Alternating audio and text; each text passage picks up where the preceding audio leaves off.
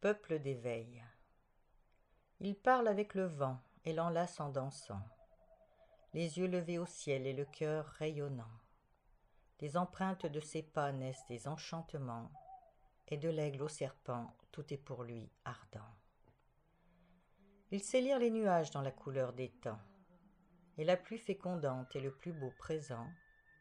Il sait les essences de tout être existant, et aucun à ses yeux qui ne soit important. Il martèle sa terre d'un talon frémissant.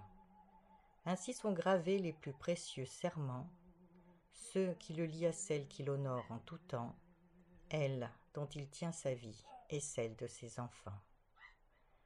Et lorsqu'il crée ses cercles au tracé si puissant, les pierres, les végétaux en sont les talismans, sont conviés à ses champs les princes des éléments, et ils refont le monde autour du flux brûlant.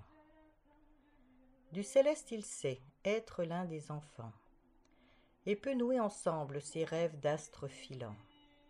Aux contrées de ses pères, ses pieds s'enracinant, les cieux et la terre reliés comme des amants.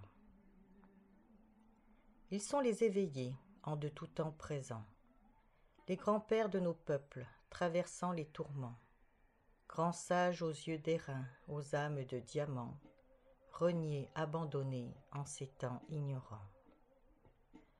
Leurs farouches combattants, au galop flamboyant, donnèrent de la noblesse aux mots sauvagement, ancêtres aux voix sacrées qui survivent librement.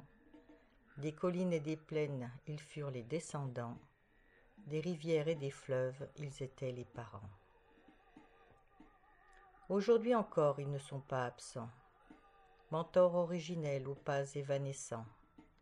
Nous portons en nos âmes leur message rutilant, des chemins de savoir qui sont le testament de l'esprit de la vie qui jamais ne se vend. À tous les peuples un, passé et présent, qu'ils soient du nord, du sud, de l'est ou de l'ouest, soyez remerciés.